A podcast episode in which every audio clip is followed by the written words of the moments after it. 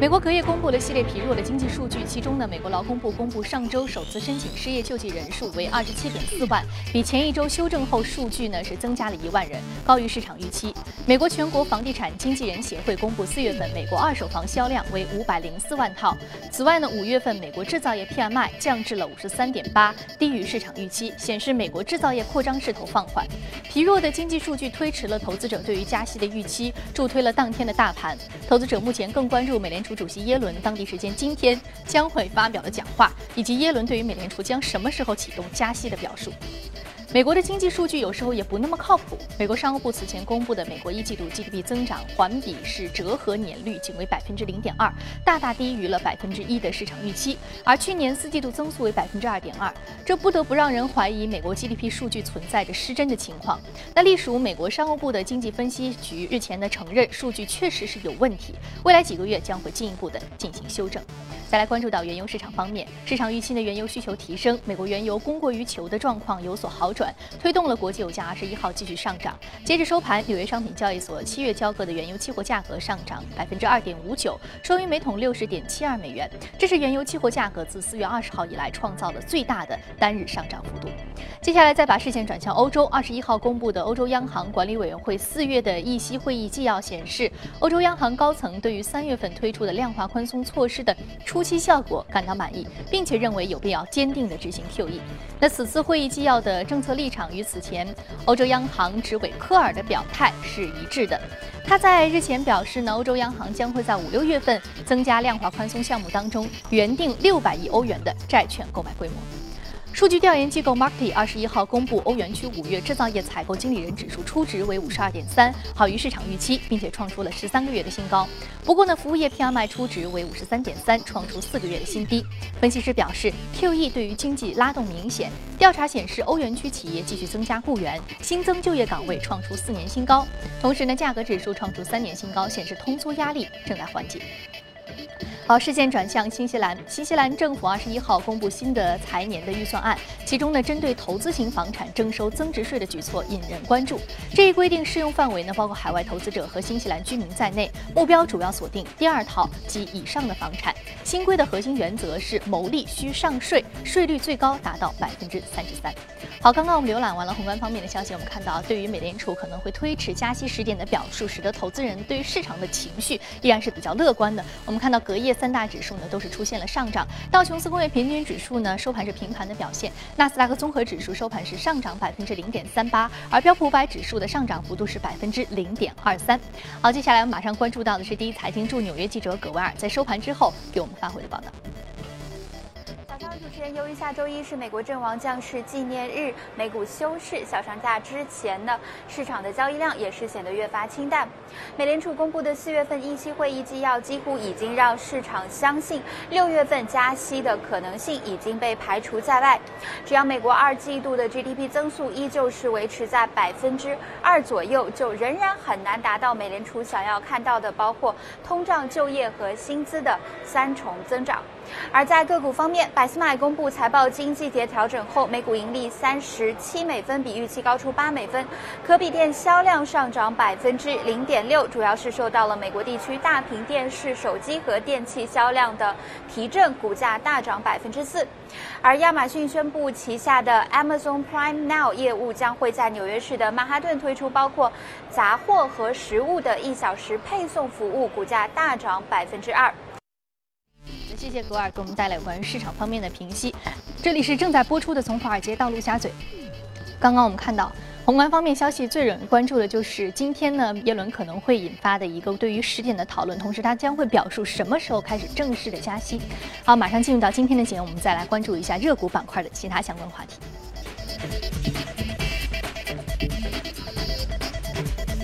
好，今天我请到现场的呢是来自于国泰基金的基金经理吴向军先生，吴先生早晨好。早上好，于飞。同时，我们将和数据观察员朱勇聊一聊有关于 A 股数据面的话题。早上好，朱勇。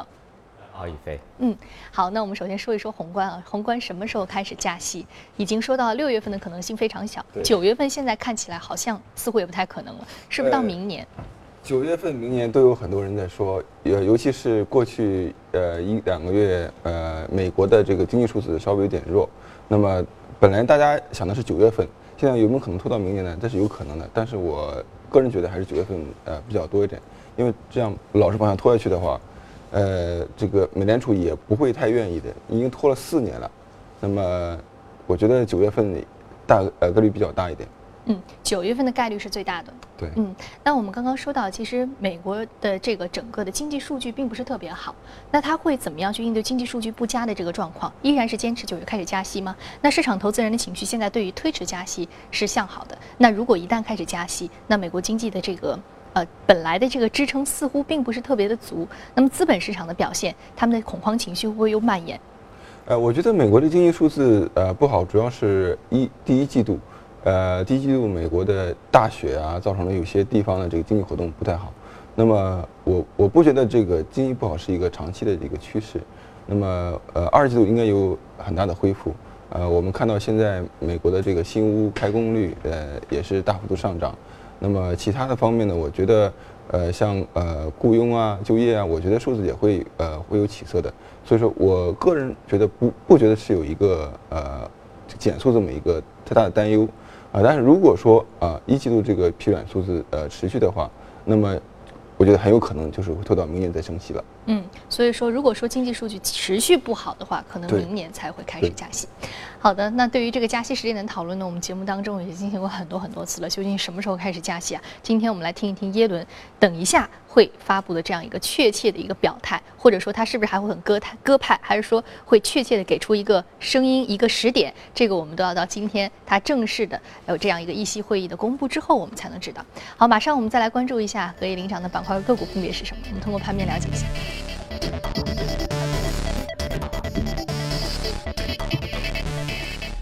电子产品商店、游戏开发、医药商店，还有游戏设备与服务，以及工业设备还有部件是领涨的板块。再来关注到的是个股方面，个股方面呢，来自于。电子商务、互联网、太阳能和生物技术的个股是领涨的。另外，我们再来关注到的是今天的一个领涨的个股呢，是电子商务服务行业的 Shopify。这是一只来自于呃这个加拿大的个股啊，它隔夜上涨幅度是超过了百分之五十，目前价格是百分之二十五，是二十五点六八美元每股啊。这个是一个加拿大的一个电子商务信息的一个服务商。嗯，它主要提供的一个核心的产品是什么？呃，我们先看看昨天昨天的那个涨幅榜里边，呃，电商呢是涨幅最高的一个板块，而且呢，昨天我们看到像 Amazon 啊，像其他的这个电商呢，呃，表现也不错。那么 Shopify 呢是一个加拿大的呃这个电商服务啊，它是昨天上市的。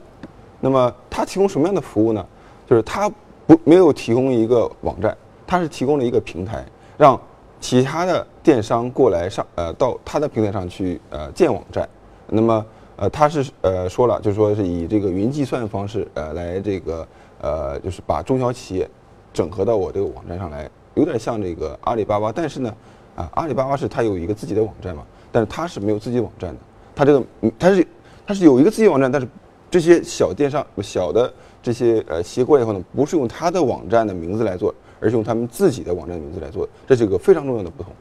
所以说，呃，它很像这个云计算这方面的呃这个代表，像呃 CRM 啊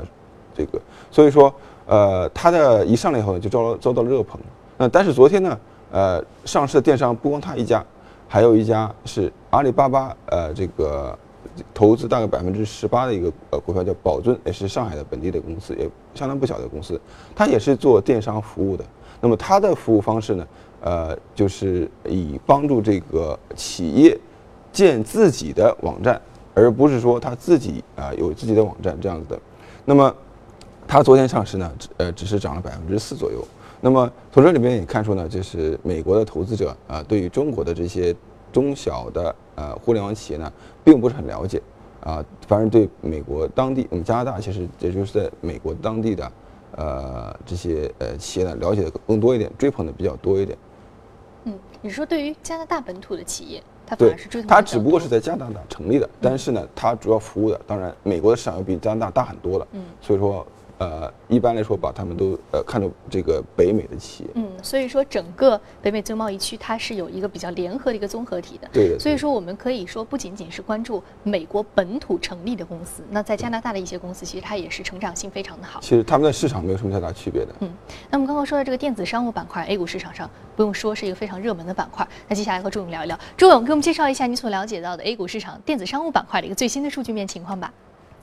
好的，宇飞。其实前不久我们就说过啊，今年的互联网的大风越刮越猛啊啊，主要是互联网加的概念。而电子商务呢，呃，前不久就有国家的新的政策鼓励创新，鼓励电子商务的发展，使得这部分的概念股在盘中是时常异动的表现。我们从两组数据就能感受到我国的电子商务的发展是怎么样的迅猛。去年的数据显示。电商的交易额已经超过十三万亿元，同比增长百分之二十五。那其中的网络零售达到二点八万亿元，同比增长将近百分之五十。这只是去年，今年的这个数字又是大幅度的增长了。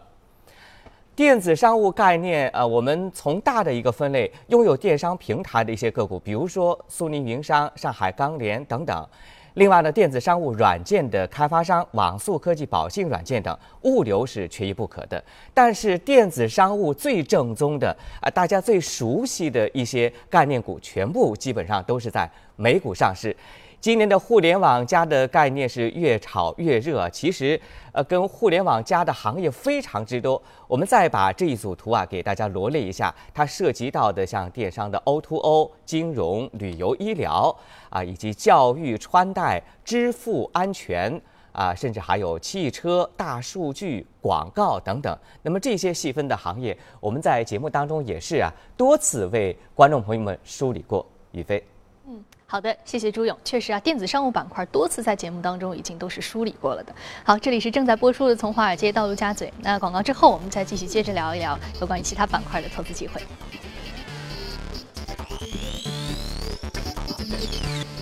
欢迎回来，这里是正在播出的《从华尔街到陆家嘴》。好，我们首先来浏览一组啊最新的全球公司资讯。惠普隔夜公布了截至四月三十号季度的财报，当季呢惠普实现营收二百五十五亿美元，比去年同期下滑了百分之七，实现净利润十亿美元，两者呢都不及市场预期。那惠普此前曾经发出预警称美元走强将导致其业绩受损，不过呢对于截止十月的整个财年，惠普依然维持此前的盈利预期不变。美国第二大连锁药店运营商 CVS 周四宣布将会收购医药服务提供商 Omnicare，包括后者大约百分之二十三亿美元的债务在内。那此项交易价值呢约一百二十七亿美元。根据交易条款，CBS 将为每股股票支付九十八美元，较该股周三收盘价呢是溢价百分之四。美国一家律师事务所宣布，已经针对唯品会向纽约南区的美国地区法院提出一项集体诉讼，指责唯品会及其特定官员向投资大众散布了虚假的、具有误导性的声明，包括操纵和夸大陈述销售额、利润等等。那受到这个消息的影响，唯品会股价可也一度大跌百分之十一，其后股价呢有所反弹，到收盘的时候下跌了百分之二点七五。澳大利亚税务局日前宣布，将强制要求通过优步平台提供拼车服务的澳大利亚驾驶员进行商业注册，并且缴纳总收。入的百分之十作为商品及服务税，出租车行业以及优步的主要竞争对手表示欢迎，优步则是表示不满，其建议旗下九千多名司机暂时不进行商业注册。好，刚刚我们看过了宏观方面有关于公司方面的一些消息之后呢，我们再回到资本市场，我们聊一聊隔夜值得关注的个股和板块分别是什么？我们通过美股放大镜一起来了解一下。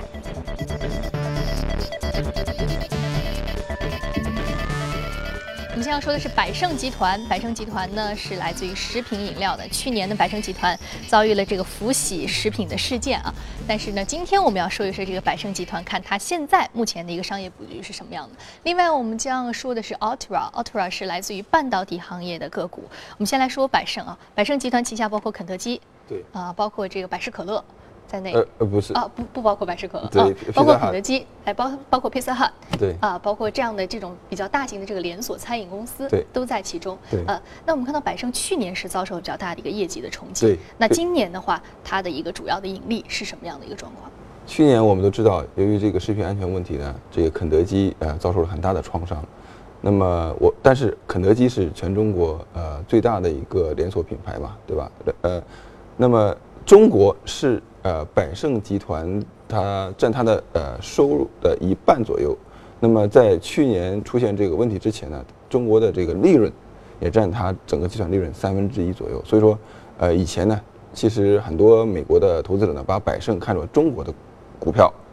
所以，呃，但是去年出了这么大一个问题以后呢，百胜的集团总公司呢，也是呃痛定思痛啊，对中国的这个呃业务的发展做出了很多的改变。以前中国的业务发展太好了，他一直没有想着做出很多改变，但是现在做出改变了。呃，其中一项改变呢，就是说在呃肯德基本地的这个菜单上面增加了很多中国元素。我们如果现在去看肯德基的这个很多新产品的话，中国的元素非常非常多，它跟美国、跟海外其他国家都没有任何关系的，所以这是一个很大的突破。呃，它的经营方式更加灵活。啊，第二个呢，就是呃很有可能呃百胜集团呢把中国的这个这部分业务分拆上市，这也是去年呃到今年上半年，我觉得也是下了一个很大的决心的。因为呃这样的话，对于本地的员工，本对于本地的这个呃中国的这部分的呃是有很大的好处的，它的也有更大的这个积极性啊，去呃为自己的这样一个，所以他可能把中国这一部分业务拆分出来，在香港或者美国单独上市，这样对于激励整个的啊大中华地区的这样一个员工的信心也好，或者说整个这个。店铺的这个运营者的这个信心也好，是一个非常重要的一个基这样的话，它会作为一个独立核算、独立的公司的面目来出现的。这样的呃，我觉得在呃以后的长期的发展是非常有好处的。是不是有可能他比如说把某一个大区的所有的这样公司都做这样一个拆分？不会这样子的，因为中国实在是太太大了，太重要了，而且现在中国的业务也越来越独立了。嗯相对呃。那么也也很有必要，我觉得呃，作为一个呃完全独立的一个业务出现，嗯，有必要作为一个独立的业务来出现。同时呢，这一部分可能从去年福喜事件的过程当中，可能说如果我单独的拆分上市的话，啊，我这一部分盈亏自负的话，可能对于整个集团公司的影响不会那么大。同时呢，你这一部分又非常重要，所以我可以以一种比较特殊的方式来独立运营。这样的话，而且它的整个的股票的估值也会有所提升的，因为它会，比方说，如果在香港上市的话。那么就是马上成为香港最大的呃中国食品饮料公司，嗯嗯，那么呃这样对它的这个龙头股的这个地位，而且会呃提高它整体的估值。嗯，同时现在香港市场也是由于 A 股的带动，使得整个的这个估值都在慢慢的往上走。对，所以现在这个时候如果说选择去上市的话，是个非常好的时点。当然这个时间呃也没有确定，而且这个最终是不是会分拆，呃百胜的集团也没有，呃就看他最终能不能下得了这个决心。呃，我觉得这个决心已经下了，只是没有。没有付出实践和公布。好，那刚刚我们说到百盛集团呢，做了这么大的一个拆分业务，准备上市的这样一种呃非常大的一个动作，那足以见呢整个亚洲市场。主要是这个中国大陆市场的这个食品行业的一个重要的潜力，对于这些外资的食品公司来说，那么对于内资食品公司来说呢，对于 A 股市场的公司来说，又是什么样的一个表态呢？朱友，刚刚我们聊到百胜集团的战略布局啊，雄心壮志，那 A 股市场的公司呢，怎么样能够在这样一个大的蓝海当中分得一杯羹呢？好的，宇飞，我们在节目当中说的餐饮上市公司说的还是比较少的啊。那么近年来，由于三公消费政策等因素的影响，整个餐饮行业呃有低迷的状态。不过最近好像呃有企稳的迹象。我们来梳理一下这方面的情况啊。今年餐饮的八大的发展趋势，我们发现呢，餐饮的 O2O 依然是非常的强势，正好契合了我们刚才说的互联网加。另外呢，像餐厅的智能化进一步发展，绿色健康食材受欢迎等等。另外呢，我们从最近的一条消息发现，呃，十大品牌餐饮业的年度颁奖盛会近日就在。上海举行，其中像必胜客、东来顺儿、海底捞等等的十家餐饮，从来自全国七大餐饮业态的数百万家餐饮企业当中脱颖而出，成为中国的餐饮业的十大品牌。在餐饮业止跌回暖、增速放缓的新的常态下，品牌餐企成为了行业健康发展的新的动力，也是餐饮业稳步迈向三万亿元目标的引擎。我们从去年的整个的餐饮百强企业的营收增长的情况来看，营收一千九百一十六亿，同比增长百分之九，已经是比上年加快三点三个百分点，复苏的迹象也是十分的明显。另外，我们从“十二五”规划当中看到，确实“十二五”的这个总产值已经是较“十一五”增长一倍，而且明确提出，呃，百亿元以上的食品工业企业要达到五十家，特别提到了继续淘汰一批工艺技术落后的企业。也就是说，食品行业也是在加加速整合的过程当中。目前在上市公司当中，涉及到食品餐饮的一些。个股我们也罗列了一下，尽量的呃把一些个股都是在呃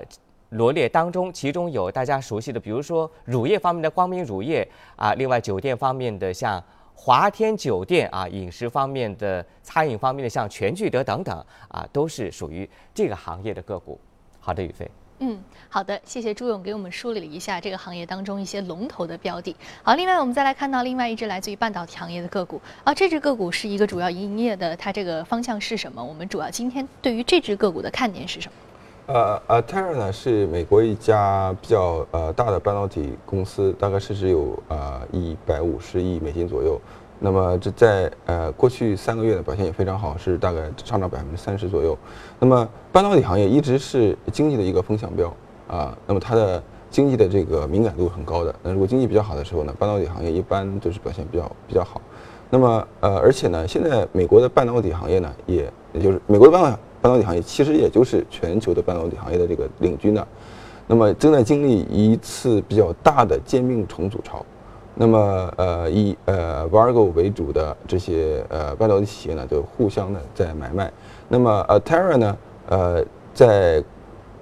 呃最近呢，一直有呃英特尔对它有感兴趣的这么谣言。那么，其他的公司像 Avera 是不是它呃呃 Vargo 对不起，呃是不是它也有感兴趣的？但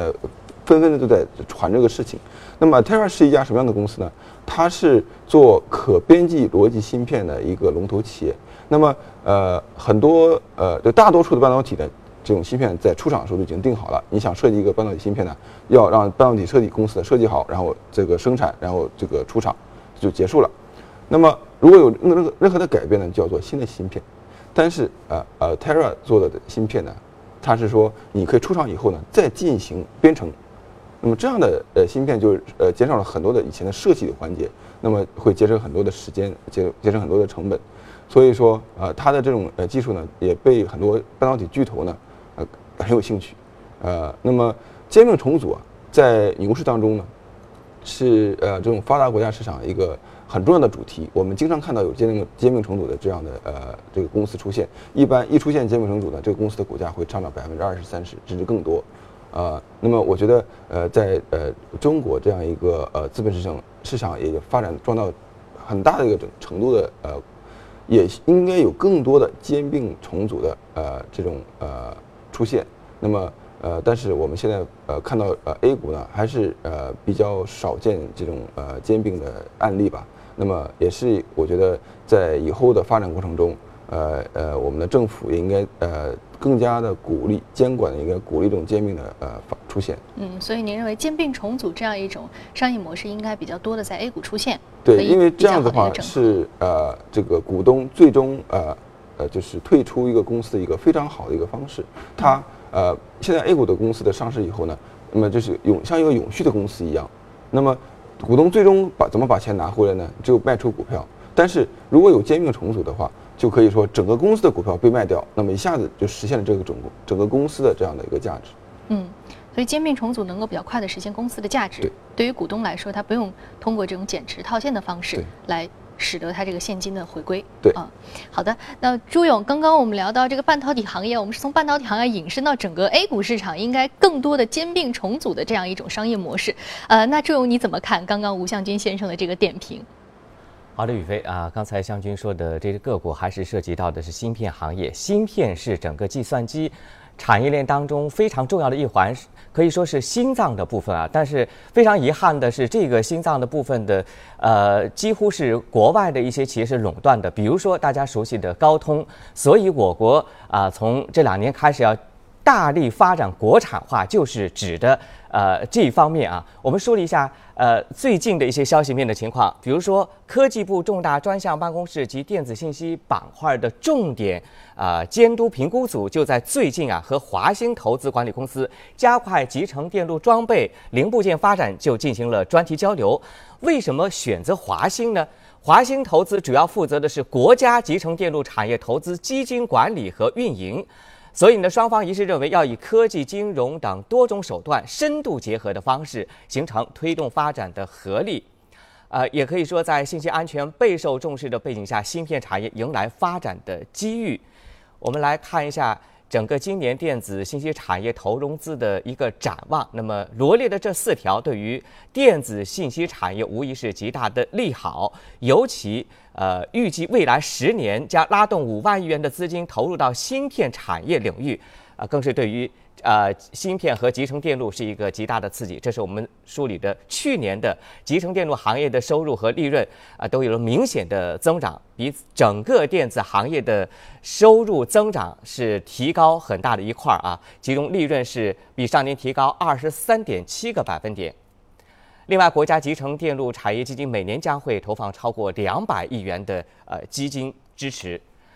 罗列的像。设计、封测、制造、晶圆生产方面的一些相关的上市公司，那么这些公司在今年的市场当中也是有了相对比较充分的表现。好的，宇飞。嗯，好的，谢谢朱勇。这里是正在播出的《从华尔街到陆家嘴》，非常感谢两位嘉宾的精彩解读。稍后八点节目当中继续来关注国内市场，不要走开，马上回来。